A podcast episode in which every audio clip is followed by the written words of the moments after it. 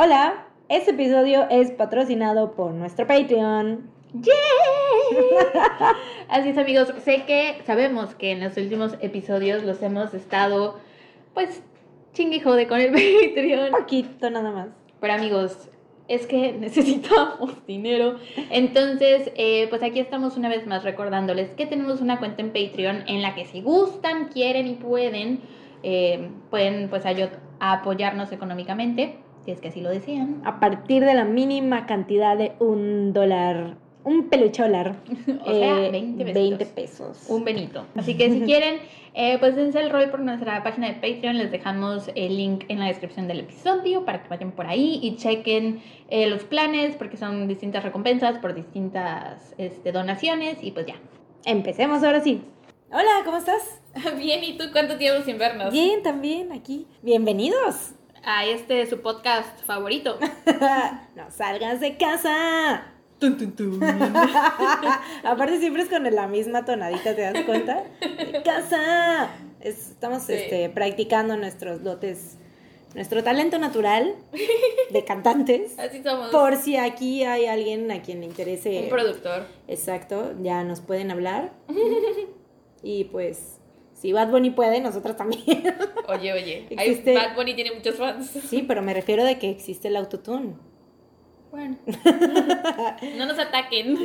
Fans del conejo malo. Sí, no estoy hablando mal de él, de ninguna manera. De ninguna Eh, manera. Bajo ningún concepto.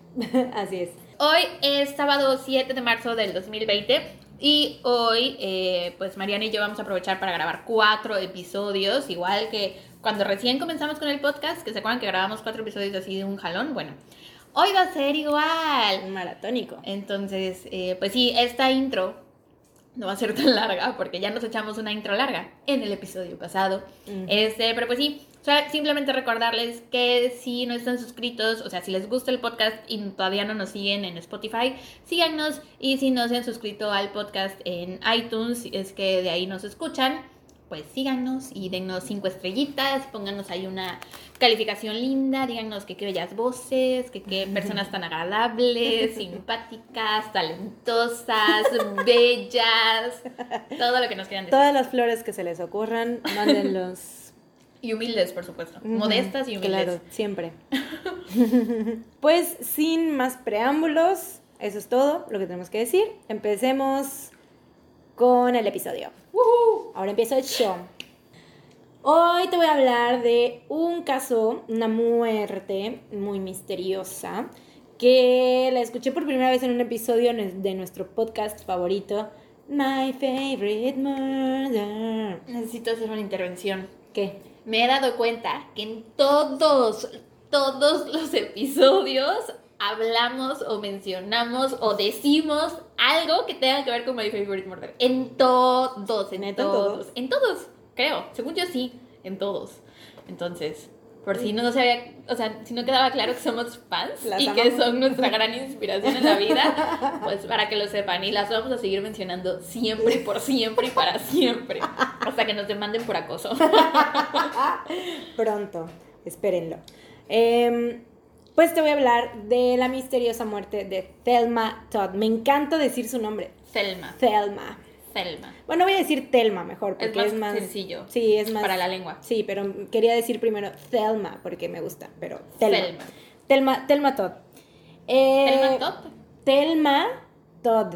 Ah, es que sí suena mejor Selma Tot. Sí. Porque Telma Tot suena como Mm, Telma eh, Tot. eh, X. Pero Thelma Todd. Quiero Bueno. saber más. Telma Todd. Em, para saber, para, bueno, para hablar de, de Telma Todd también te tengo que hablar de Roland West. Él nació en 1887. Este, este, este pedo es como de los 20 Ujú. así, ya sabes, flappers, güey, porque es como 20 flappers. Eh, sí, o sea, cine, cine mudo, este, ese tipo de cosas, o sea, cejas, un hilito de ceja pintado como con marcador permanente, con Sharpie, con lápiz, Ajá. y todo eso, ¿no? Cabello cortito. De que el gorrito. Flapper, el flapper band, todo eso. Em, bueno, Roland West nació en 1887. Divagamos demasiado, güey. Empezó su carrera de, de actor, aunque su escasa estatura, o sea, medía, este güey medía aproximadamente 1.50. O sea, imagínate, si yo estoy, me siento, yo me siento hobbit, güey, mido 1.58. Ah, yo estoy más chaparra que tú, entonces.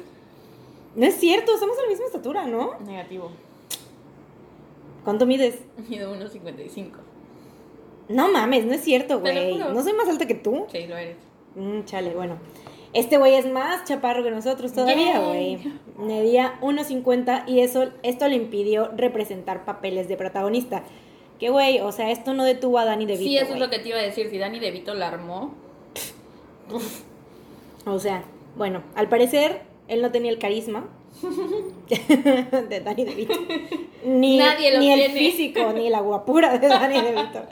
No lo tenía tampoco. Donde quiera que estés, Danny DeVito, un saludo. si nos escuchas, te cueme. Oh my god, Danny DeVito, I love your work. En 1912 dirigió su primera película, Almas Perdidas, producida por Joseph Schenck, a agente. eh, sí, Almas Perdidas. en el último episodio, los últimos episodios de Almas Perdidas. producida por Joseph Schenck, agente artístico de una cadena teatral.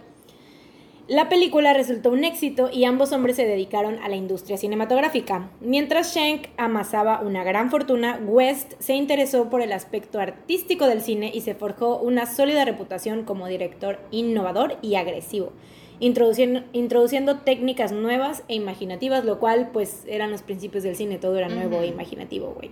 Sí, sí.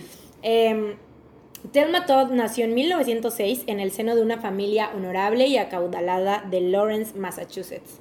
Su padre era un respetado comerciante local y el cargo de concejal le convirtió en un personaje importante en la localidad. Eh, pero, o sea, dicen que su papá era como muy alcohólico también y Mm. que era muy abusivo y así. Entonces Thelma creció con esta idea de su papá, o sea, de, de que eso era lo correcto Sí, en un hombre. figura paternal. Este, sí, esa, es- esa era su figura paternal. Este, lo correcto para ella en un hombre era, o sea, lo normal más bien era Violencia violencia, exacto. Eh, a los 15 años, su belleza esplendorosa y natural ya había provocado bendiciones y maldiciones. Según rumores, perdió su primer trabajo en un almacén porque atraía a muchos jóvenes, pero el problema era que no compraban nada. O sea, iban todos, o sea, sí tenía un chingo de clientes, pero nadie compraba nada, o sea, nada más Solo iban a verla. iban a ver a Telma. Y sí era muy bonita, encontraste una Sí, sí, era foto? muy, muy bonita. El problema, sí, güey, o sea, había un chingo de fotos. es- Esta morra se hizo famosa en Hollywood más adelante. El problema era que no. Ah, no, esto ya lo dije. Ok. Mientras estudiaban. Ah, bueno, las, la despidieron por eso, porque como todos los vatos. Atraía vatos, pero nadie compraba nada, entonces la despidieron. Mientras estudiaba la secundaria, comenzó a ganar dinero extra como modelo y continuó con esto después de ingresar a la escuela normal Hood. Ganó el título de Miss Lawrence y llegó también a triunfar como Miss Massachusetts. O sea, se dedicó como a los Ajá. pageants, a los este, Concursos de concursos de belleza, belleza y así. Y modelaje y todo esto, pero seguía estudiando también. No son concursos de belleza. Son un programa de becas. Mm, En mi simpatía, ¿no te acuerdas? Ah, sí, es cierto. Yo no, tiene mucho que no la veo, güey. Esa es como la película de los sí. concursos de belleza, güey. Me sí, encanta. sí. Aparte, güey, la escena donde sale Sandra Bullock caminando, güey, en ese vestido. ¿Qué pedo con esa perfección, Es güey? muy guapa, güey. Es muy bella. No puedo con esos estándares, Sí, la quiero serio. mucho. Esa, esa es una de mis películas favoritas. Y mi papá también le encanta esa película. Mi papá es fan de las comedias románticas. Qué bonito. Mi mamá también las ama. Este, pero sí es súper, sí, Icónica. súper icónica. Eh, enseguida se convirtió en una celebridad local, pues era como la Miss, Miss Massachusetts. Eh, el director de teatro de la ciudad, Napoleón de Mara, vio el potencial de Telma y envió una fotografía a- suya a Jessie Lasky de los estudios Paramount. Mm, very important people. Ajá. Esta fotografía eh, marcó el destino de Telma. En vez de quedarse como una joven maestra de escuela local, se convirtió en una estrella de Hollywood. Lasky le ofreció una plaza en la Escuela de Artes Astoria de Nueva York, por lo que Telma abandonó sus estudios de maestra. Eh, demostró un talento natural para la comedia y también resultaba una actriz dramática bastante convincente. O sea, lo tenía, lo tenía. Fuera de la escena era muy graciosa también, lo que ganó la simpatía de Stan Laurel, que es un actor muy famoso de esos tiempos, así como de los aficionados al cine.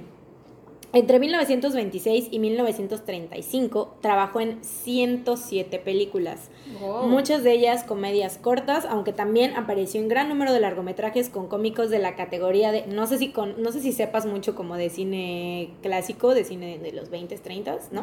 No sé. Por a mí por eso me, como que me llamó mucho la atención este caso porque me gusta mucho ese tipo de cine.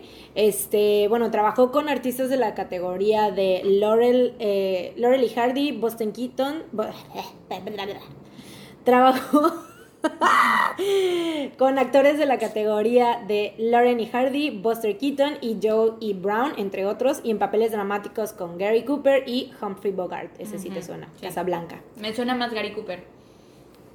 Sí, mi papá es fan. Güey, ay, es que es guapísimo, aparte, es muy guapo. Sí. Gary Cooper es como el, no sé, el Harrison Ford de aquellos tiempos. Eh, maybe. Sí, no. Sí, sí, sí. Y Humphrey Bog- Bogart es el de Casablanca, si no recuerdo. También eh, compartió reparto con Sasu Pitts y más tarde con Patsy Kelly en una serie de comedias. Eh, realizó sus más famosas interpretaciones fueron con los hermanos Marx en Horse Feathers y Monkey Business, fueron las películas. Eh, las 13 primeras películas de Thelma fueron mudas, pero al contrario de muchas actrices de su tiempo, pasó al cine hablado sin dificultad.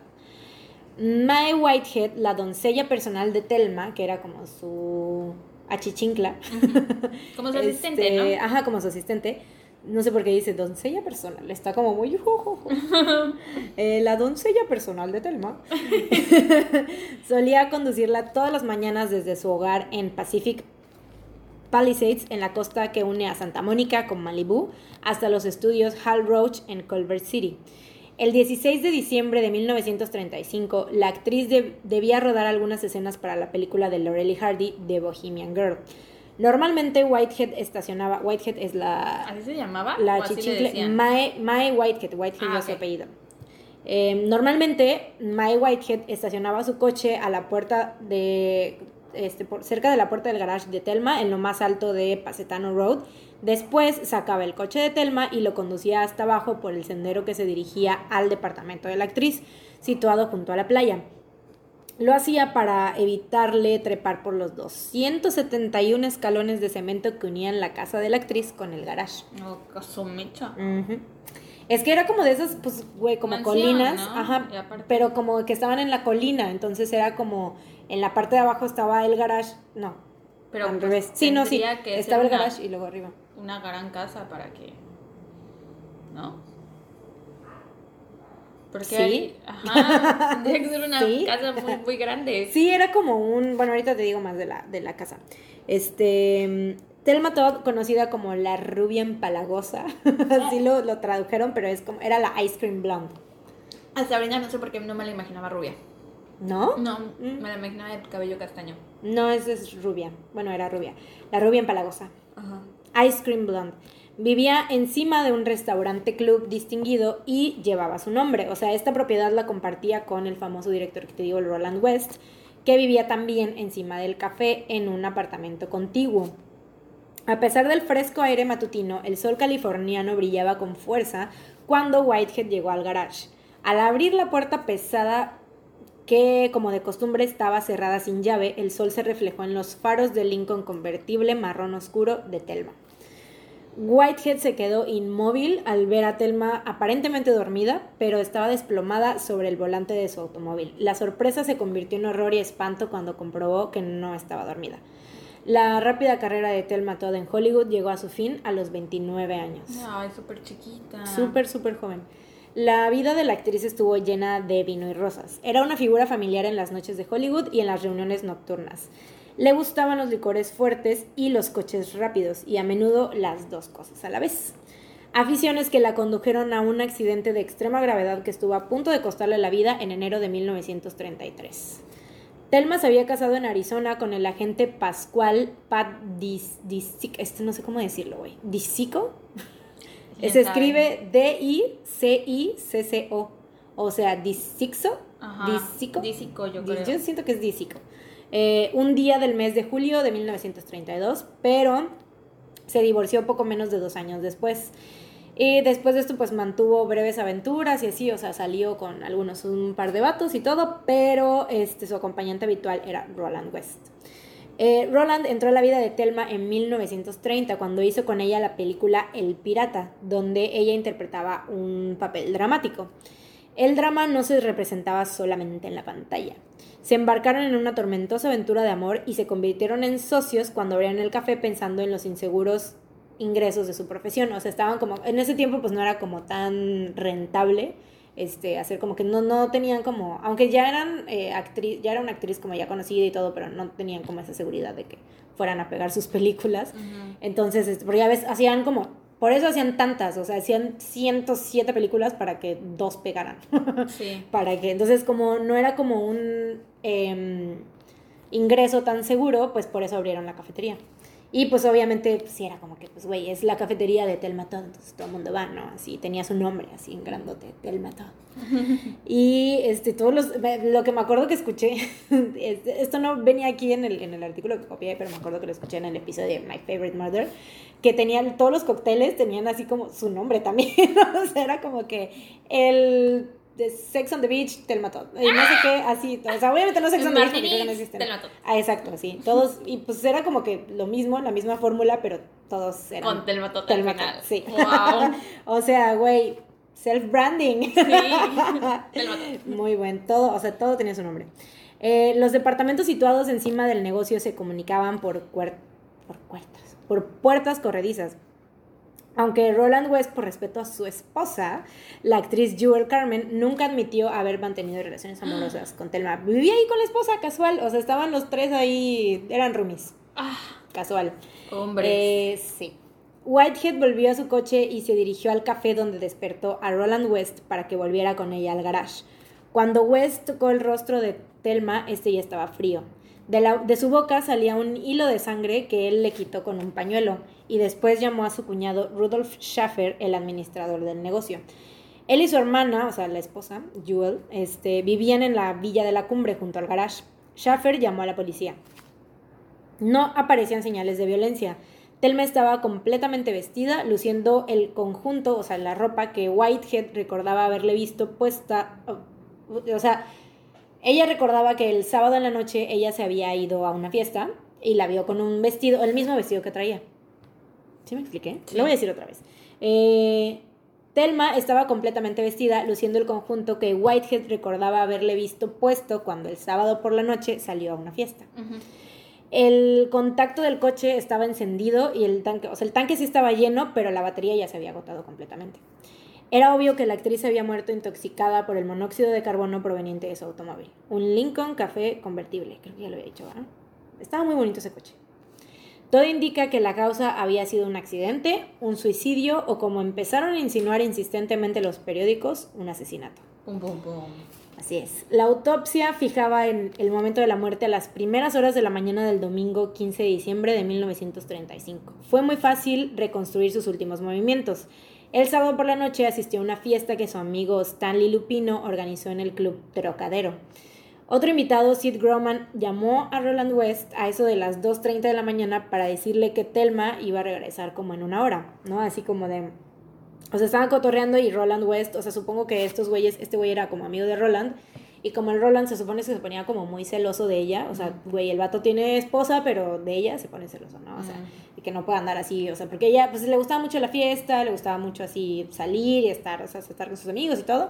Y este güey se ponía celoso, entonces este güey supongo que era su amigo, entonces le habló como a las dos y media de la mañana, como para decirle, no, ya, ya, ahorita ya, ya, ya va, ¿no? Ya, este, ya casi, ya casi se va Telma, ¿no? Para allá y le dijo que iba a regresar como en una hora. Sin embargo, ella siguió de fiesta todavía un rato más, hasta que su chofer Ernest Peters la dejó en su apartamento poco antes de las 4 de la mañana. Ajá.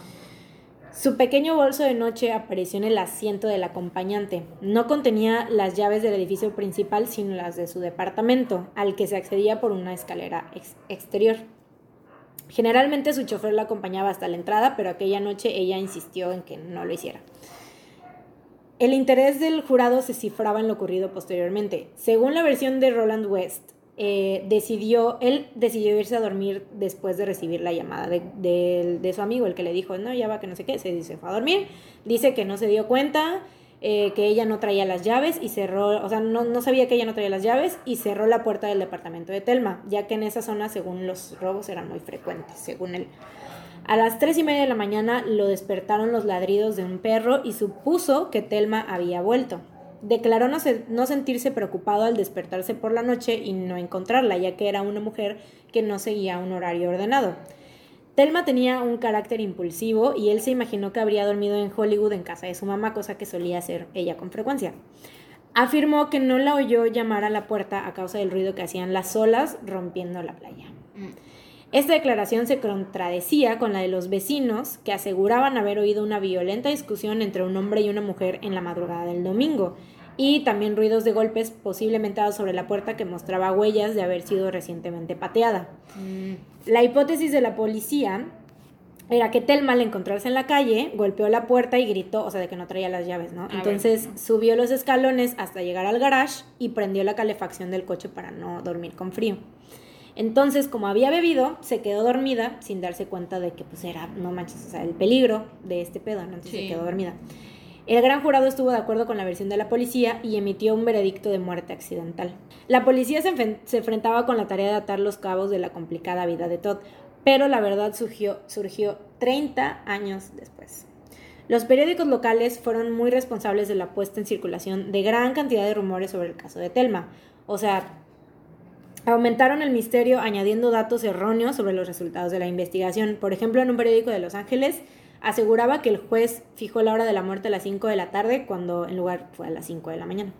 Informaron también que la actriz no llevaba puestos sus zapatos de seda, de modo que no pudo haber subido todos los escalones. Sin embargo, el capitán Bruce Clark, el primer policía que vio el cuerpo, declaró que estaban completamente desgarrados. Mm. Sus zapatos. Ernest Peters afirmó durante la investigación que en el trayecto hasta Pacific Palisades ella guardó silencio eh, aunque la prensa contó que en su declaración el chofer dijo que ella comentó su temor a ser asesinada por los gángsters y que la estaban siguiendo.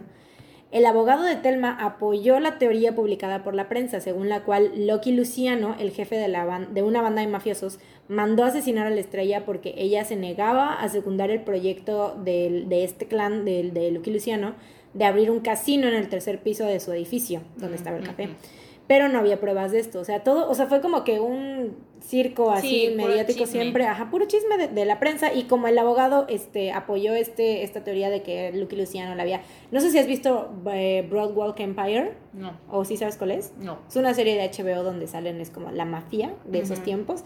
Y ahí sale Lucky Luciano, o sea, es real. Oh. Y es como de, pues, se codeaba con. O sea, era como que esa vida de Hollywood así glamorosa, yo qué sé entonces era como parte de, todo eso. Eh, es algo que, por ejemplo, Frank Sinatra también siempre se juntaba con puro gangster. Creo que era algo típico de esa época. Sí, sí, como que los ricos, o sea, los más bien de que los gangsters buscaban este codearse así con los las celebridades, los famosos, ¿no? Y así. También se transgiversaron los informes médicos y se informó erróneamente que Telma tenía un diente roto y marcas en la garganta, o sea, como si alguien la hubiera aplastado con una botella, supuestamente. Se dijo que su rostro y su ropa estaban cubiertos de sangre y no se mencionaba nada del garage.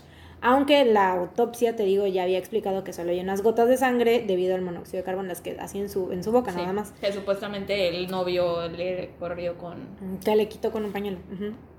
los cazadores de noticias lo ignoraron en busca de pistas más escandalosas. O sea, todo esto ya se sabía, o sea, ya se había dado el reporte este de la autopsia, de la, nada más las gotitas de sangre, pero lo ignoraron buscando como el escándalo, ¿no?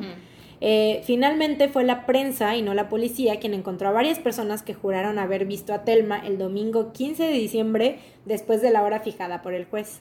Dos vendedores de árboles de Navidad la vieron con un extranjero moreno, entre comillas, el domingo por la noche, pero afirmaron que dos mafiosos que iban en un coche les dijeron que no dijeran nada. Mm. O sea, todo lo querían como que em, vincular con la mafia, o sea, como decir, güey, es que ella andaba, o sea, querían hacer una novela, ¿sabes? O sea, pasó esto, o sea, la policía dijo, esto fue lo que pasó, esta es la autopsia, bla, bla, bla los medios a huevo querían hacer como un mitote, querían hacer una novela, querían hacer así mil mierdas, pero no, pues nada que ver. Pues la mujer de Roland West, Jewel Carmen, declaró haber visto a la actriz conduciendo su inconfundible convertible. sí, ya va. Con café. Uh, por fin, retentiva. Bravo, vamos avanzando. Acompañada también por un hombre moreno de aspecto misterioso en la misma noche. Dos comerciantes juraron que había hablado por teléfono en la cabina de sus establecimientos el domingo por la mañana. Lo más extraordinario de todo fue que la señora Wallace Ford, que estaba organizando una fiesta para que el mismo domingo, aseguraba que Telma la había llamado aquella tarde para confirmar su asistencia. Le comentó que estuvo levantada toda la noche y le preguntó si podía ir acompañada de un amigo. Mm. Hubo bastantes especulaciones sobre si se trataría de su nuevo amante, eh, que pues, de, ella lo vi en la fiesta, ¿te acuerdas en la que había estado que te dije? Según ella había estado como hablando mucho de que, ay, estoy saliendo con este chavo y no sé qué, supuestamente.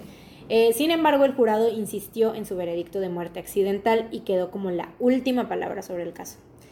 En la primavera de 1987, dos escritores, Kathleen ¿Qué? Muchos años después. Muchos años después, 1987 ya. Pues es lo que te digo que la, 30 la verdad sí. surgiría 30 años después. Eh, bueno, más de 30 años. En la primavera de 1987, dos escritores, Kathleen Mather y Marvin Wolf, que habían estudiado el caso en un libro titulado Ángeles Caídos, decidieron profundizar un poco más y entrevistaron a los principales sobrevivientes del asunto.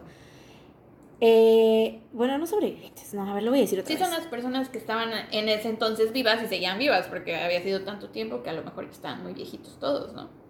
Yo creo que a eso se refiere esa parte. Ok, bueno. Bueno, Sí. así lo entendí yo. sí, dejémoslo así.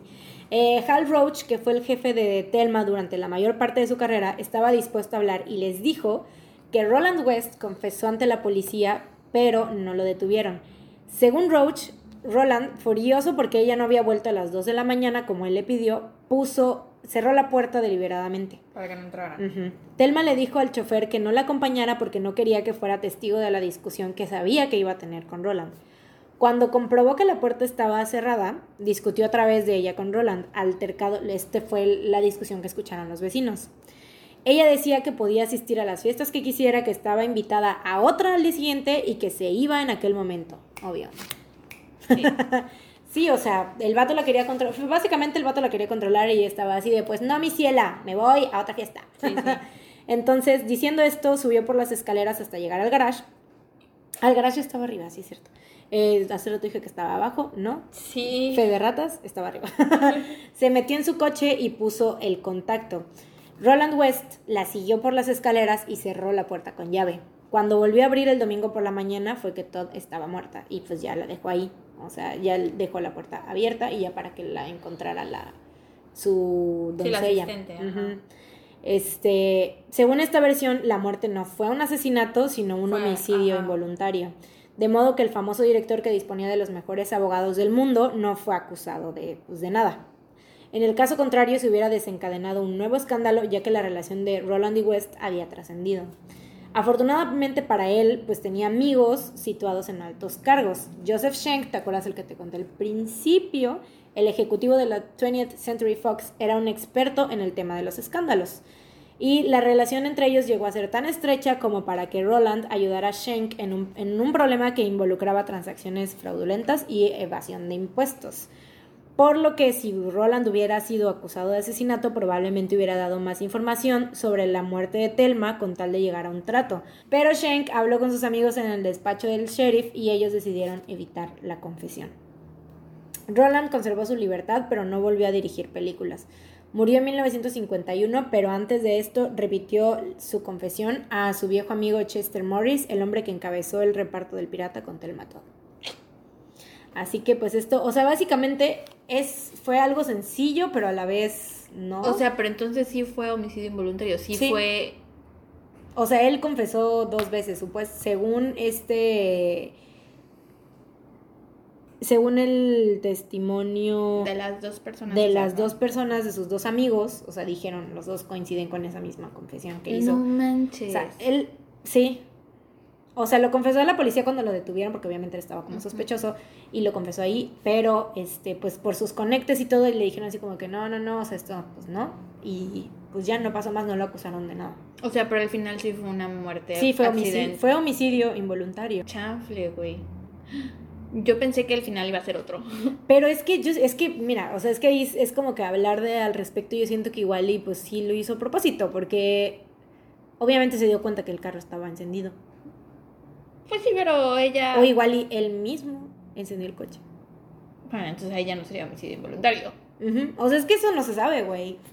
Esa si es la dices- parte como de especulación. Pero si de que- entonces él confesó, o sea, si está mintiendo para que confiesa, ¿no? Y dos veces. Como si está mintiendo de que. Ajá, si él encendió el coche y después confesó y en su confesión no dijo que encendió el coche y vio que nadie, o sea, que le dejaron libre, porque nadie lo quiso acusar por eso, porque más adelante vuelve a confesar por lo mismo, omitiendo de nuevo esa parte, si claramente él se sentía culpable. No tiene Pues, sentido eso. No sé. Tal vez es porque igual y tenía miedo que si decía eso, pues igual le decían, no, pues sí, me van a arrestar. Me van a decir algo. O sea, porque no es lo mismo decir, güey, la, o sea, la maté, pero no fue mi pedo, no fue, o sea, fue por accidente a decir, güey, la maté, o sea, porque quería, ¿no? O sea, igual y su confesión era como de, mm, o sea, haciéndose la víctima, de que, oh, ay, no era mi intención, pero tal vez sí lo fue. No sé, a mí me suena que no fue. Ese es, ese es el como el, el La pedo de- la incógnita de este caso, sí, que es como de que dices, quién sabe, la neta quién sabe. O sea, solamente él sabe lo que pasó. Sí. Pero, ¿y ella no podía andar el coche e irse a buscar un hotel? Estaba peda y estaba, pues su- el garage estaba arriba, tenía que bajar la colina y tenía, o sea, era un pedo, güey. Sí. Y aparte, pues, o sea, a- a- ella no había manejado, la había llevado su chofer. Cierto. O sea, no estaba en condiciones para manejar. True. Entonces, y, pero también lo más, o sea, lo que, el pedo de la discusión, o sea, porque ella se fue y Sí, se pelearon, discutió, ¿no? y él le cerró la puerta, o sea, por eso ella no se pudo quedar a dormir en su departamento, porque el vato le cerró la puerta. ¿Y en qué? Fue en California. Hollywood. Más o menos en qué temporada. Porque no hace frío en California. Eso de que Mm, prendió Pero en el la coche noche, en la noche sí, pues era la madrugada, eran las 4 de la mañana. Pero aquí en Veracruz. A las de la mañana. Veracruz no es California, El clima es muy parecido. Mm, pues probablemente, no, fue en diciembre. Ah, ok. Fue en diciembre, invierno. fue en diciembre. Por mucho calor que haga, siempre hace un poquito de frío. Ya. Sí, fue en diciembre. Chanfle, pues es un gran misterio.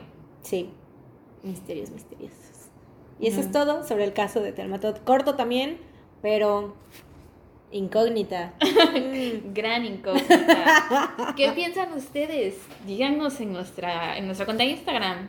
Sí. Y ahí vamos a poner fotos de ella. Sí. Quiero verla. Quiero verla. Es Vela, muy búscala, bonita. búscala. Sí, es muy bonito. Telma O sea, no es Belinda. Ahí tengo que dejar de gritar así en los podcasts. Siempre que los edito y me escucho así digo, "Ugh", perdón.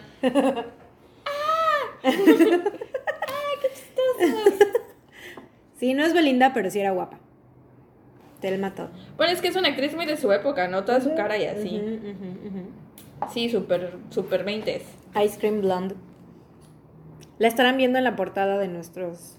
Sí, de, Va a ser la portada. de Instagram. Y ahí díganos ustedes qué creen que pasó. Yo creo que fue un accidente. O sea, obviamente él cerró la puerta, pero sí creo que fue accidental. Yo no sé, la neta, o sea, porque el güey tenía como también pedos con la bebida y sí como que la... O sea, se dice que era como también muy abusivo. O sea, tenían una relación muy tormentosa y era como muy abusivo con ella.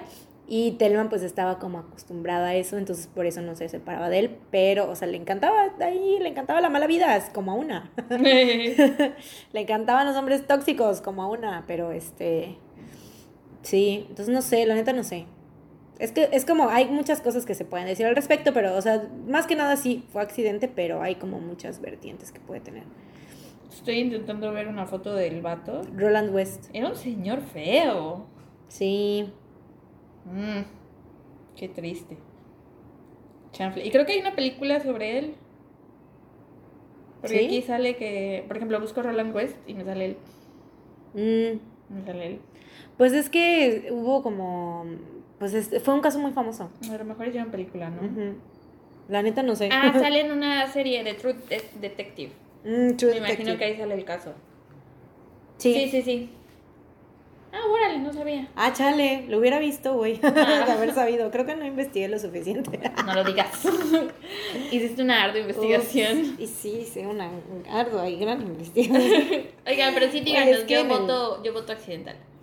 Yo votas- voto, yo voto, ay, como combinación entre a propósito y accidente. O sea, como que siento que no, no pretendía que se fuera a morir, pero todo lo hizo a propósito. Yo creo que O lo sea, hizo de- más como para castigarla. de- así de, exacto, "Ah". exacto, o sea, de encerrarla y de hacerle todo eso, pero no se imaginó que se iba a morir. Sí, no. Voten, ¿qué dicen? ¿Qué dice el público? Involuntario. Bueno, amigos, ahora va mi turno. Les voy a contar el caso de los asesinatos del gallinero de Wineville. ¿Lo has escuchado? No. Cuando te empiece a contar, estoy segura que vas a hacer tin, tin, tin, tin. Clic, ok. Ujú. Ok. Eh, el año 1928. O sea, muy vintage. Andamos muy vintage hoy, ¿eh? Sí, muy 20, 30. ¡Qué bárbaro! El año era 1928. Christine Collins era una madre soltera de 19 años que trabajaba como telefonista para poder mantenerse a ella y a su pequeño hijo Walter Collins y vivían en una pequeña casa en un lugar al sur de California. El 10 de marzo de 1928, Walter Collins le pidió dinero a su mamá para ir al cine. Ves que en aquella época era súper normal que los niños de 9, 10, 11 Ujú. años fueran- Salieran solitos a todos lados. Ujú. Este, entonces le pidió dinero para ir al cine, que estaba súper cerquita de su casa. Y alrededor de las 5 de la tarde fue visto en la esquina de la avenida Pasadena y la avenida Norte en Lincoln Heights, Los Ángeles, que, o sea, sigue siendo California, Wineville está en California, pero está lejos, o sea, es como una hora de distancia más o menos. Walter no regresó a casa. Mm. Cinco días más tarde, su madre, Christine, fue a la policía a reportar la desaparición de su hijo. Cinco días después, ¿qué pedo? I don't know. Encontré dos, o sea, es que todos los, eh, todas las páginas decían información distinta. Unas decían que había sido cinco días después, otra que fue inmediatamente, pero que eh, la policía les dijo que tenía que esperar 24 Mm, horas. Eso, y es, eso es lo más común. En ese tiempo era más de que iba, iban y reportaban así, de, "Eh, güey, es que se perdió mi hijo, o sea, no lo veo desde hace tres horas y, no señora, espérese a que pasen no sé tantos. Y creo que sigue siendo igual ahorita, ¿Sí? creo, o 12 horas o algo así. Ajá. sí. Pero siempre te tienen que, o sea, tiene que pasar un buen Cierto rato. tiempo. Pero pues encontré más fuentes que decía que había sido cinco días, lo cual me parece muy extraño. Y me hace pensar, a lo mejor en, en aquella época era muy común que los niños agarraran calle. O sea, Como los gatos. así, ¿será que regrese mi hijo Walter o no? Sacaré su caja de arena a la calle a ver si vuelve. No mames. bueno, eh, ajá, reporta su desaparición cinco días después. Al principio, tanto las autoridades como Christine creían que Walter había sido secuestrado por los enemigos de su propio padre, que se llamaba Walter Collins. Entonces, a él nos vamos a referir como el señor Walter Collins. Él estaba Don Walter. Don Walter. Él estaba en prisión cumpliendo una sentencia por ocho cargos de robo a mano armada. Y este señor, Don Walter, eh, trabajaba en la cafetería de la prisión y en ocasiones había reportado distintas infracciones cometidas por sus compañeros reos. Mm. Entonces, pues se había generado como unos enemigos. Entonces, la idea de que a lo mejor estos hombres eh, hubieran organizado el secuestro no era tan loca. Eh, el caso recibió mucha atención en la prensa nacional y el Departamento de Policía de Los Ángeles recibió muchísimas pistas, pero nada era útil. Eh, por ejemplo, una de las pistas que les dieron es que un tipo que trabajaba en una gasolinera reportó haber visto el cuerpo de un niño envuelto en papel periódico y que simplemente le había visto la carita y que era la cara de Walter este, Collins en la parte trasera del coche de una pareja de extranjeros. Güey, ¿por qué no le dices Walter Jr.? Eso, eso es así, creo que más adelante lo escribí Walter Jr., pero es que nunca se refieren así en ninguna parte. Y Ay, que- dile Walter Jr. pero es que en, en Estados Unidos, cuando, se llama, cuando le dicen Walter Jr., es porque literal en su acta de nacimiento. Dice Junior. Ajá, entonces no sé, no le quiero cambiar el nombre. Ay, dile Walter Jr. Waltercito le voy a decir. Waltercito. Este, ajá, que habían visto, que había visto al niño en la parte trasera de un coche de una pareja de extranjeros. Y otras personas habían reportado que habían visto a una pareja viajando alrededor del estado, o sea, lo habían visto en distintas partes, este, con un niño que pedía que lo dejaran ir. Mm, Es que también nos había como mucha desinformación en ese momento, Claro. obvio. Y es como que igual esos fueron como casos diferentes, pero pues todo era como que lo vinculaban y Sí, así. o pudo haber sido también inventos de la gente. Y más porque por 1928, ¿cuántas, o sea, cuántas imágenes pudieron haber puesto de Walter, Waltercito, este, para que la gente lo identificara, ¿no? O sea, no creo que fuera Tantas. que tenían tanto repertorio, ¿no? Em, cinco meses más tarde, en agosto de 1928. Aquí creo que va la parte que te va a hacer clic, y si no te hace clic a ti, les va a hacer clic a ellos, a ustedes que me escuchan, donde sea que estén. Eh, cinco meses más tarde, en agosto de 1928, la policía encontró a un niño en Kelbab, Illinois, lejos. Este niño decía que había secuestrado, que, perdón, perdón. Este niño decía que había sido secuestrado y que se llamaba Walter Collins. La policía le envió fotos y cartas a su madre Christine para decirle que habían encontrado a su hijo y Christine habló por, con él por teléfono y pagó 70 dólares para que lo regresaran a Los Ángeles con ella, bueno, a California con ella en su casa, ¿no? Para que estuvieran juntos de nuevo. Al momento... O sea, este episodio es los 20 30 en California. Sí. California Vintage. En ¿Qué, Hollywood. Qué vintage California. No, Chollywood. Chollywood. ¿Eso de dónde era? Tú me lo Te contaste lo hace acabo de contar, güey. Qué poca retentiva, en serio. En el caso de ahorita lo dijiste. No, te lo conté cuando veníamos en el coche. Es que han- ah, les voy a contar a Ah, ustedes ya, ahora. y a Sara otra vez. México.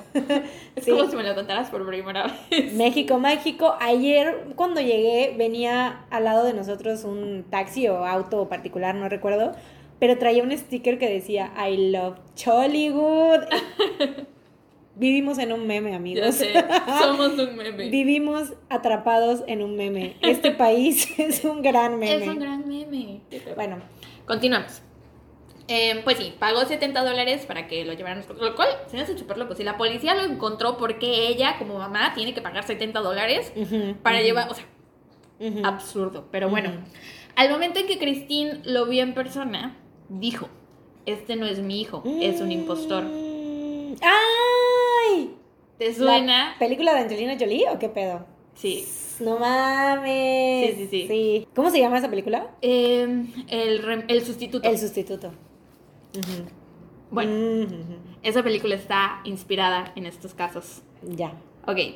Este, al momento en que Christine lo vio en persona, dijo, este no es mi hijo, es un impostor. Clic. Pero la policía le dijo que lo llevara a su casa, que le diera, que lo probara. En, en, o sea, la cita textual era, give him a try. Try him out. Pruébalo. Llévalo a tu casa, convive con él, checa, Güey, dale chance. es como igual ahorita no te todavía no te cae el 20, pero Igual y más adelante te convences de que es tu Mira, hijo. como güey, no te estoy diciendo que no es, o sea, O sea, yo lo parí, yo viví con él. es mi hijo. Y la policía así de, no, No, no, no, sí es, sí yo es. creo que sí Yo es. creo que sí es, Me siento sea, más capacitado yo que tú de decir que era tu hijo. Somos la policía, sabemos lo que hacemos. Entonces, pues ya, a Christine no le quedó de otra más que llevárselo a su casa. Y, mm, lo probó. le dio chance. Les, les compró el periodo de prueba. Esos 70 dólares eran el periodo, periodo de, de prueba prueba. de un mes. Em, A ver si se lo quedaba. Sí, pero pues a las tres semanas regresó al departamento de policía de Los Ángeles a decirles que no, que no era su hijo. E incluso, inclusive, llevó el expediente dental del niño, cartas firmadas de gente que conocía a Walter y que habían convivido con el nuevo Walter y que decían que no era la misma persona y estaban firmadas y así. Este, pero la policía estaba convencida de que era su hijo. Entonces, o sea, aparte imagínate qué frustración la señora, los 20, o sea, de que las mujeres estábamos locas, locas, o sea, no votábamos. bueno, la policía insistía en que sí era su hijo y entonces le pusieron una serie de pruebas al nuevo Walter. Una de las pruebas eh, fue que le hicieron caminar solo a su casa. Si no era el verdadero Walter, pues se iba a perder, ¿no? Aunque ya llevaba tres semanas viviendo ahí. Otra de las pruebas fue que, pues, ellos tenían un perro, ¿no? En la casa tenían un perro. Pusieron cerca, o sea, lo pusieron cerca del perro de la familia y como el perrito le hizo fiesta, era Walter. No mames, aparte sobre todo, seguro era un nana. O, sea, sí, los que le hace perros fiesta le hacen a todos. fiesta a todos. No, y o sea, la señora llevó expedientes dentales. O sea, cosas, pruebas reales. Datos duros. no No, mamadas. señora. Eso no nos sirve. El perro está diciendo que sí es. No, güey. Mire, señora, le creo más al perro que a sus tontos documentos. Ay, qué dolor ser una mujer en aquella época.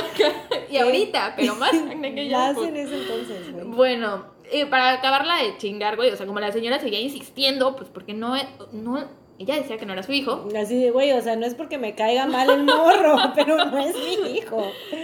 La policía, eh, específicamente el capitán de policía, que se llamaba JJ Jones, eh, acusó a Christine. JJ. Sí, pero JJ. estamos en México, JJ Jones. Suena más cool JJ Jones.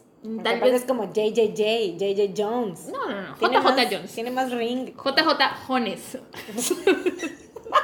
Corrijo porque estamos en México.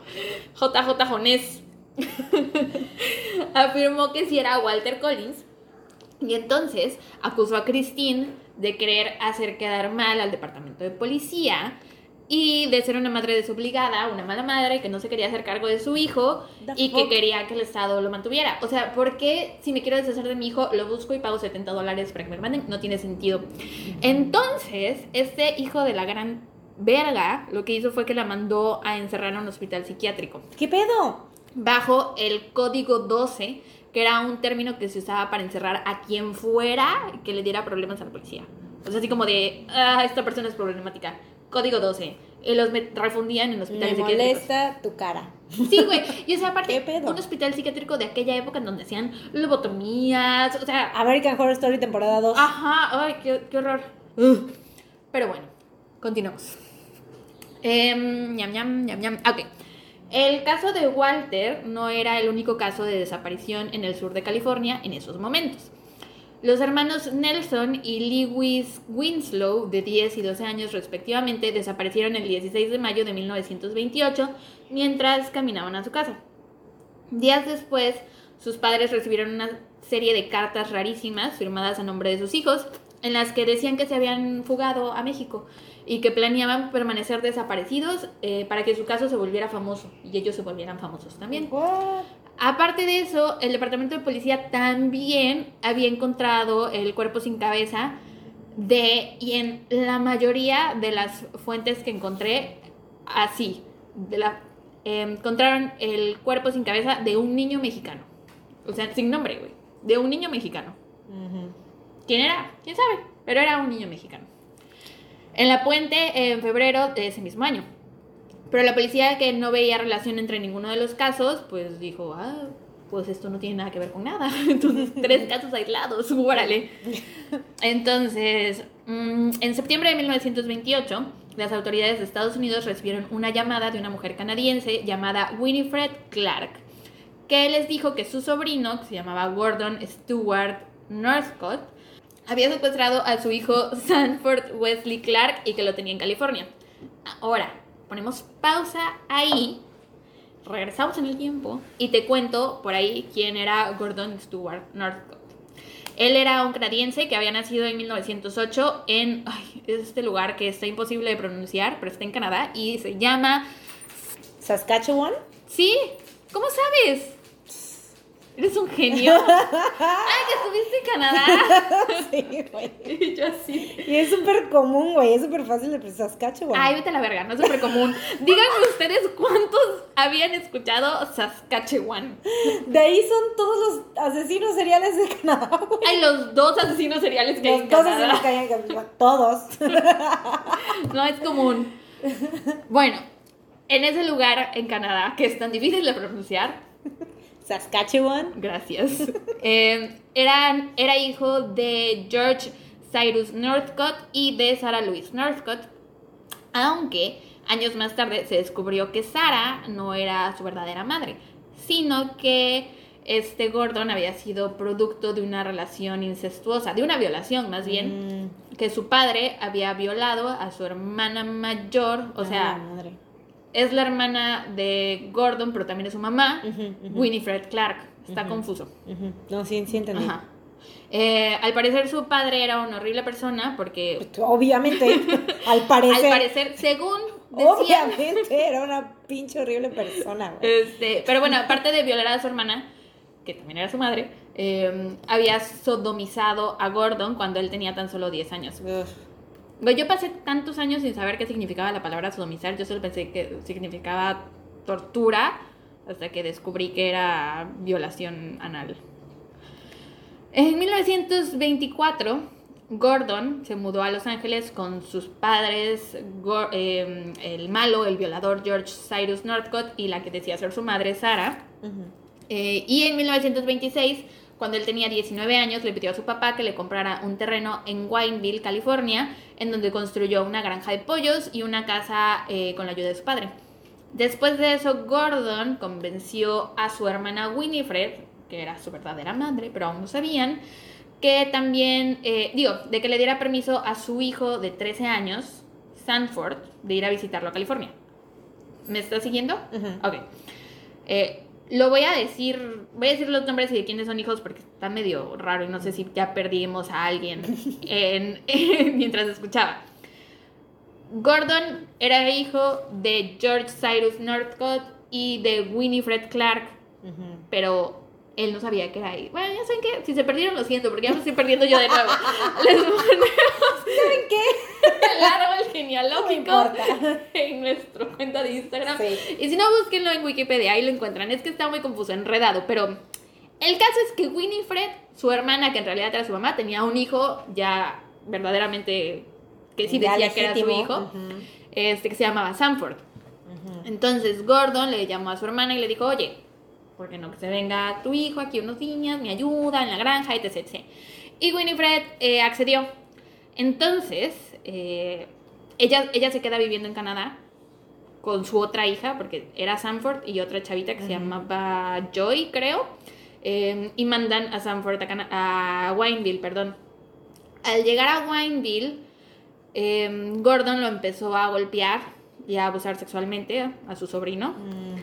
Para agosto de 1928, la familia de Sanford había recibido cartas donde les decía que todo estaba bien, pero no le creyeron. Oh.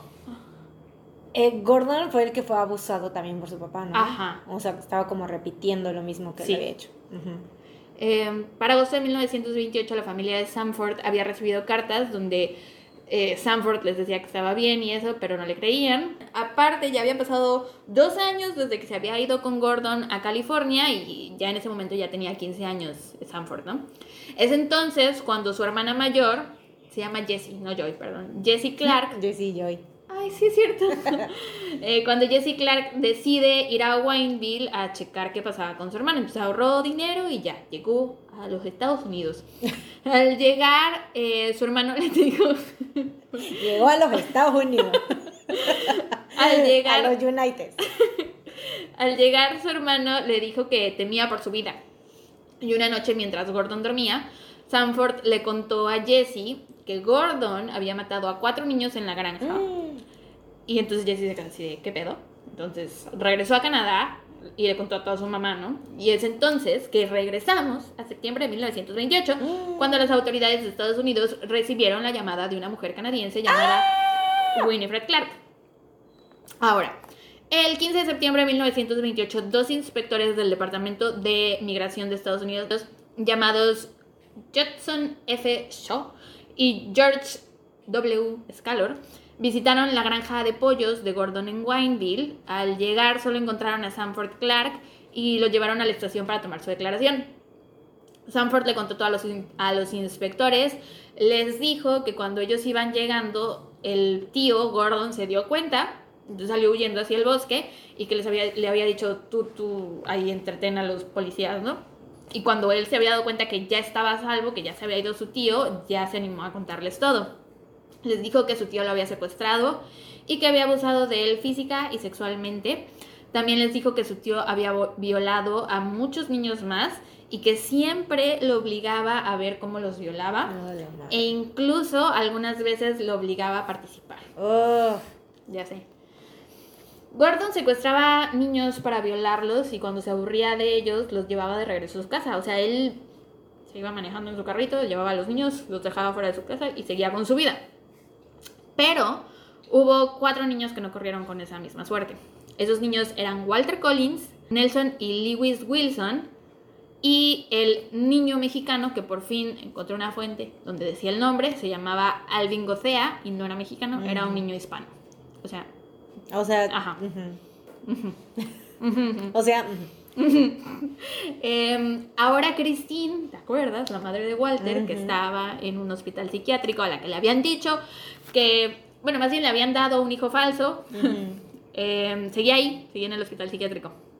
Entonces, la policía entrevistó al falso Walter, que les confesó que su verdadero nombre era Arthur Hutchins, que tenía 12 años y que había escapado de casa y que mientras andaba en la calle alguien lo detuvo y le dijo que se parecía al niño que estaba perdido, Walter Collins.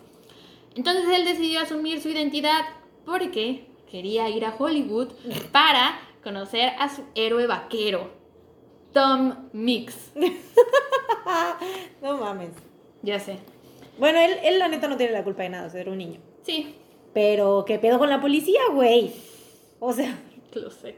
No, y aparte él tan no tiene la culpa de nada que nunca se sintió culpable, nunca tuvo remordimiento de lo que le hizo a la señora, de que, o sea, él sí, parte es culpable de que ella sí, en el sí, sí, sí, sí, sí, porque pudo haber dicho, o sea, me refería de que no tenía la culpa de haber hecho eso al principio, o sea, de, de, haber aceptado de, ay, pues sí, puedo fingir que ¿Qué es lo malo? ¿Qué es lo peor que puede pasar? Quiero ir a Hollywood.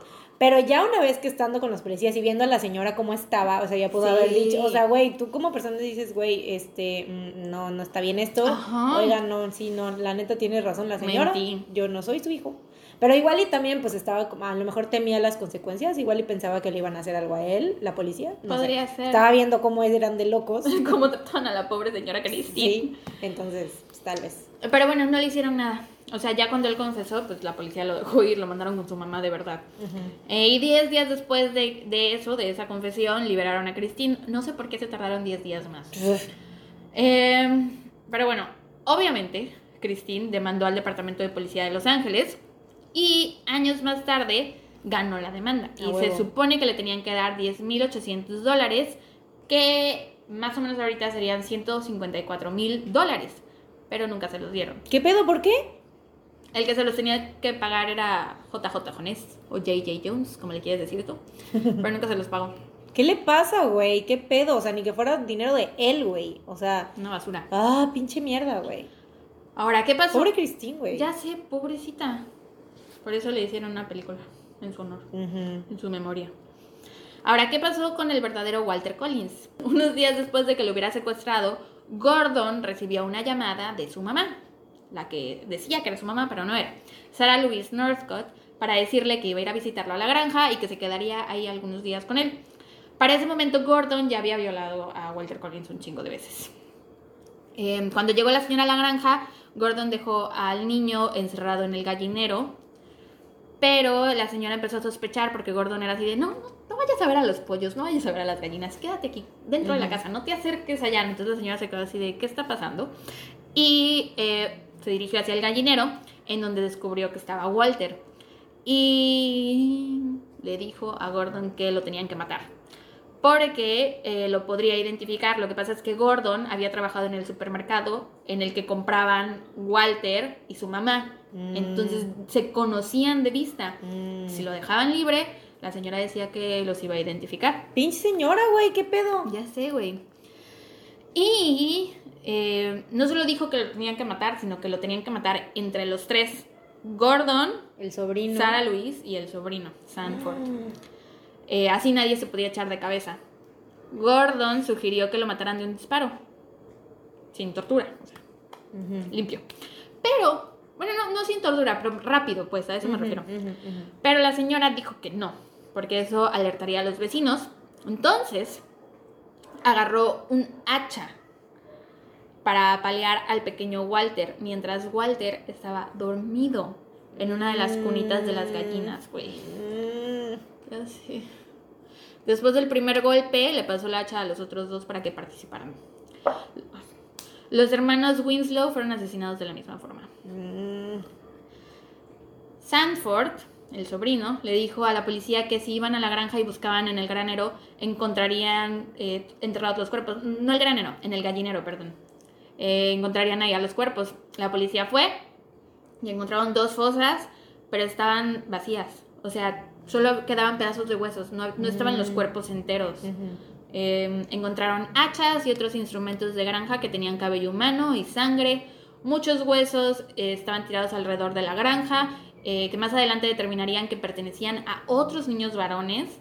Dentro de la casa encontraron un libro de uno de los hermanos Winslow y también encontraron más cartas para más papás, un silbato y muchas medallas de niños scouts. Mm, Gordon y su madre, Sarah Louise, que habían escapado, fueron arrestados el 20 de, sept- el 20 de septiembre de 1928. En diciembre de ese mismo año, Sarah Louise Northcott confesó que ella había sido quien había dado el golpe final y mortal al pequeño Walter, así que fue sentenciada a vida en prisión por su asesinato. El juicio de Gordon Stewart Northcott comenzó en enero de 1929. Las autoridades creían que Gordon había asesinado a al menos 20 niños mm, pero no tenían evidencia suficiente, así que solo lo enjuiciaron por tres. Tuvo muchos abogados, pero todos los terminaba despidiendo, así que se terminó defendiendo él mismo. mm, típico. Y ahí es cuando, o sea, su madre pasa, Sara Luis pasa a testificar y ella es ahí la que dice que ella no era la verdadera madre, que era Winifred, la, la hermana. Este, y ahí este Gordon dijo que él abusaba de los niños pequeños porque ellos lo amaban y él los amaba a ellos. Ah, Una basura. Chingados. ¡Ah! ¡Qué asco! Ya sé.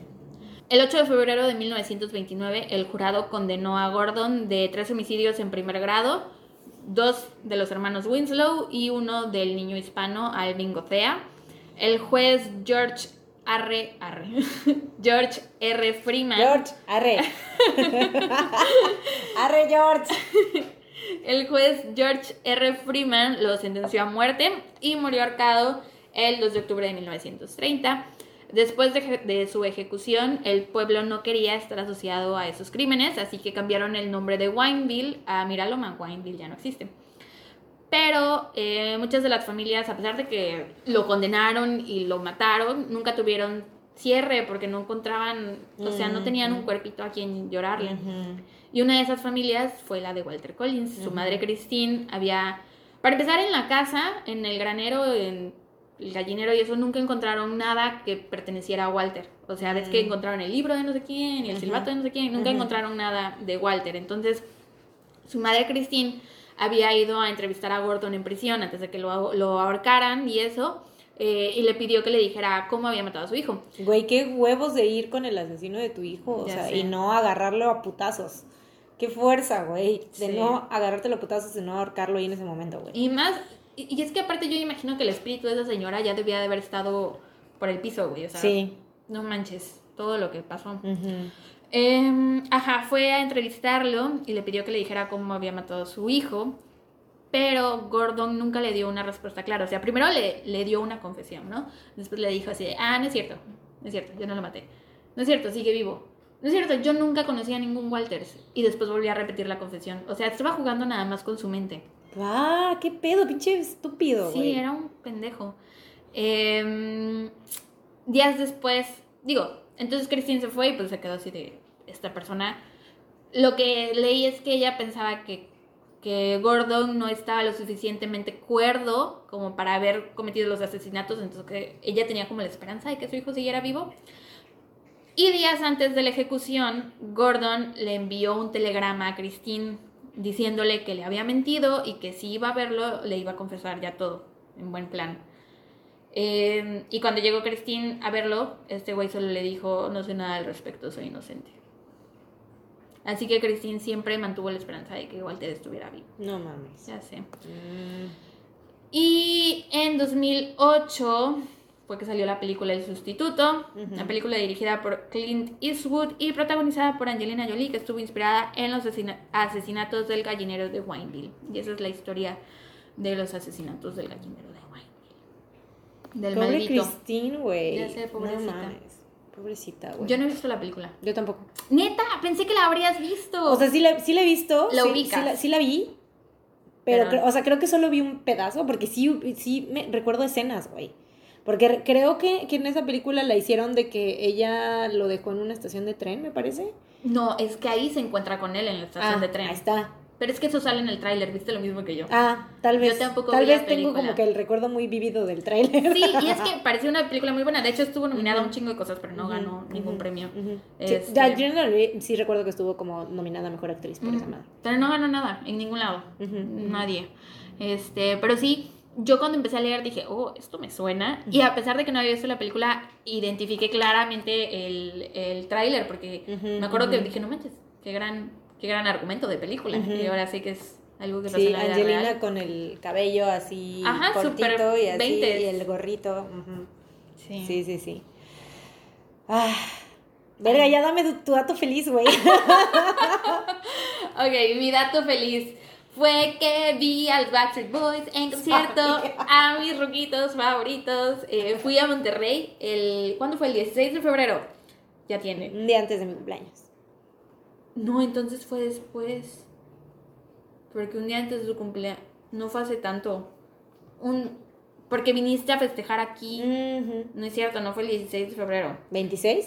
Seguramente fue el 26. A la bestia, mi retentiva es vergonzosa. Déjame te digo qué día fue.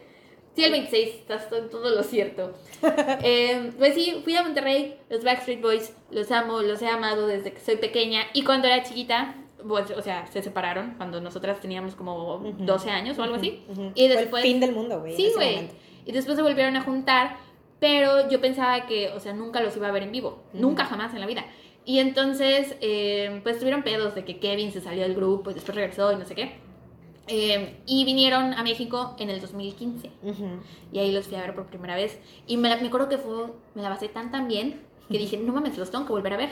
Y sí, me fui a Monterrey a verlos y fue tan feliz. Y una de las cosas más padres es que me puse borrachita así. o sea, generalmente sí bebo en los conciertos, pero este- creo que este es el concierto en el que más he bebido, entonces me la pasé. ¡Bomba! Mucho mejor. Mucho mejor. Y como salí ya medio capizona del concierto, ves que afuera de los conciertos siempre venden de que la merch y bla, bla, bla, todo súper falso y así, todo falluca. Sí. Este, y me Las encontré. fotos. Es que miren, cuando llegó Mariana a mi casa hoy, señaló mi refrigerador y se rió porque tengo dos fotos de, De AJ, que es de los Backstreet Boys, las tengo pegadas. Güey, aparte, en mi ¿cómo es tu favorito? de- Bueno, sí, sí, es el favorito de muchos. El mío es Kevin, No obviamente. es cierto, el favorito de muchas es Kevin. Kevin y Nick. Kevin es el más guapo, obviamente es el Pero favorito de casi todas, no güey. canta. ¿Y? No necesita AJ cantar, güey. AJ es bello y canta. Sí, canta chido, pero es bien ridículo, güey. ¡Tu cola! Es bien ridículo, se viste bien culero. ¡Vete a la verga, güey! Tiene el mismo estilo que Johnny Depp y lo mamas.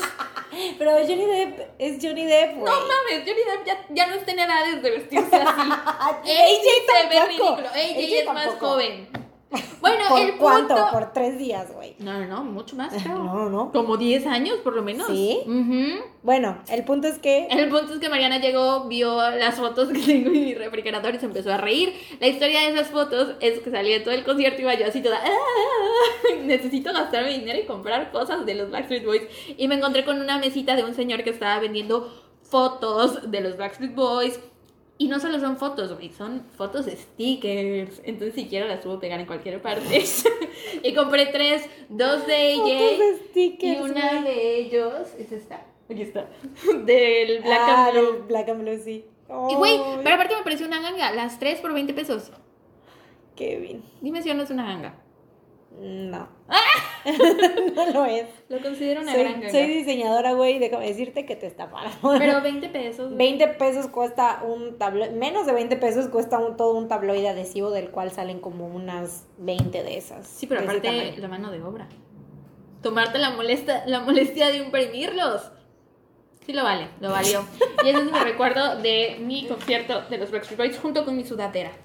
Ya luego si quieren les ponemos una foto de mi refrigerador donde están las dos fotos de AJ y McLean ahí. Ahora dime tu dato feliz. Mi dato feliz es que ya estoy viendo Mindhunter. ¡Ah, sí es cierto! Sí. ¿Qué te ha parecido? ¿Ya terminaste la primera? Muy chido, y sabes qué, Ah, o sí, sea, ya ahorita, terminaste. sí, la primera sí, estoy como en la mitad de la segunda, ya, sí, justo mitad de la segunda.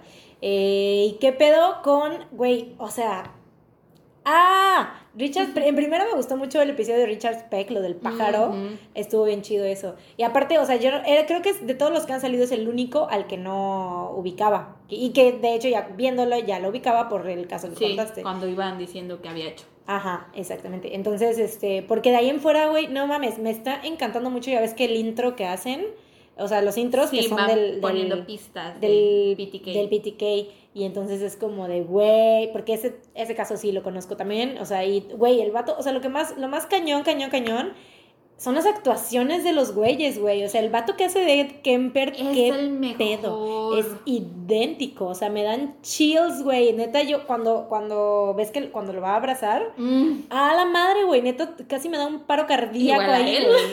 Igual a él, le dio creo, un ataque de pánico, ¿no? Le dio un ataque de pánico, sí, sí, sí. Güey, o sea, está muy cabrón porque es idéntico. También igual el hijo de Sam, no mames, es idéntico. Y ni hablar Charlie. de Charlie, güey. No mames, Charlie es... ¿Qué pedo con ese güey? O sea, ¿qué pedo con esos güeyes? Cuando fui a Monterrey al concierto de los Backstreet Boys, iba yo caminando por la calle y vi un espectacular. Ah, sí es cierto que me mandaste la foto. Vi un espectacular. Bueno, no sé si es un espectacular, es un espectacular eso. Bueno, es un- Publicidad. una publicidad de una pareja en una cama así como de sábanas o algo así. Y el vato le habían pintado la esvástica en la frente y le habían rayado Manson Family. Y yo así de. What the fuck? Entonces le mandé la foto a Mariana y me dijo, no entiendo, ¿qué es eso? Y yo Porque pensé que era el real, güey. Porque sí, o sea, pensé que la publicidad era así. Yo dije, güey, ¿qué pedo? O sea, me dio risa, pero luego dije, güey, ¿qué pedo? ¿Por ¿Qué, hacen eso? qué insensibles, ¿qué tipo de publicidad es esta? Pero no, Pero no, alguien fue y rayó. fue contrabando. No, ¿cómo se llama? Vandalismo. Vandalismo, Fue contrabando. Vandalismo regio. Qué chido. Me dio mucha risa eso. Oye, ¿y sabes qué? Este güey, el que hace a Kemper, sale en un episodio de My Favorite Murder, en, lo, en uno de los programas en vivo, lo invitan y el vato habla de su experiencia y de cómo fue su Mm. investigación. Y güey, la voz, la voz, o sea, que no lo puedo separar del personaje.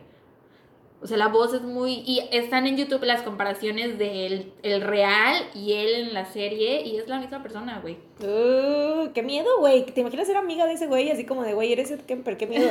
No mames. O sea, porque es idéntico, es idéntico, en serio. O sea, es como. Siento que, o sea, es un poquito, es un poquito más gordo, porque Ed estaba como muy alto. O sea, de lo alto Como es menos como lo panzón, ¿no? Exactamente, como menos panzón. Pero, pero sí, no manches. Pero gran actor. Sí, gran, gran, actuación. gran, gran y este güey, ¿cómo se llama el principal? ¿Hunter? Eh, ¿Ford? ¿Holden? Holden. Este, el actor, Jonathan Groff. No sé, pero está bien pinche precioso, güey. ¿Sabes en dónde sale? ¿En dónde? En Hamilton. es parte del elenco original de Hamilton. Ya solo quería decirte eso. Ay, es muy guapo, güey. Es muy bello, es muy, muy bello. También sale en Glee. Mm, no me gusta Glee tampoco. Nunca lo has visto. ¿Cómo No sabes me, que no te no me gusta, sí he visto, he visto clips y sé que no me gusta. Mm. Bueno, eso es todo. Neta, qué buena idea. Estoy muy orgullosa de nosotros, de nuestro, de haber puesto esto del dato feliz, porque ya termino así como, ¡uh! Bueno, no es así como que la super idea original. O sea, pero vaya, fue un, es, o sea, fue una buena solución a nuestro Sí. problema de terminar deprimidas. güey. gran, gran idea. La neta. Y pues ya, amigos, ese ha sido nuestro episodio 9. ¡Uh! Esperen con muchas ansias el próximo episodio, porque no sé si recuerdan que hace algunas semanas, Varias. varias semanas, eh, les estuvimos preguntando por Instagram que qué casos querían ver. eh, y eran para este episodio que sigue, el episodio número 10, porque en alguno de nuestros episodios dijimos que íbamos a hacer algo especial para el número 10. Entonces, pues esa fue nuestra manera de hacer algo especial, pues preguntarles qué querían escuchar y los escuchamos nosotras. Entonces, vamos a cubrir dos casos de los que más nos estuvieron diciendo. Yes. Eh, así que espérenlo, va a estar muy bueno. El próximo lunes. Para nosotros va a ser el que vamos a grabar a continuación. Bueno, no, vamos a tomar Bueno, un break de comida. vamos a comer. hambre. sí, vamos a comer. Sí, sí. En el siguiente episodio les diremos qué comimos. que comimos y el especial que va a estar muy, muy, muy bueno. No se lo pierdan. ok, amigos, y mientras tanto, cuídense. Y Recuerden, no salgan de casa. Adiós. Bye. Adiós, bye. Quítate lo aburrido, ponle lo divertido. Es puro tomate, lo que a ti te late. Aprieta, exprime, apachurra, ponle lo divertido. Es catsup de la costeña. Tum, tum, tum. Es puro tomate. Tun, tun, tun. Vientos. Este- Va a ser el jingle del podcast. El final. O el principio. No lo sabemos todavía.